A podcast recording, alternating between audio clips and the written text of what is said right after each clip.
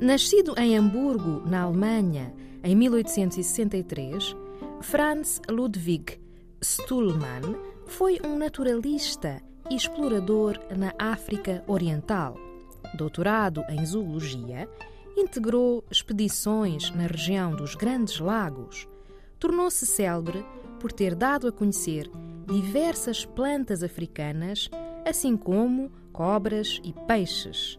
Franz Ludwig Stuhlmann faleceu em 1928.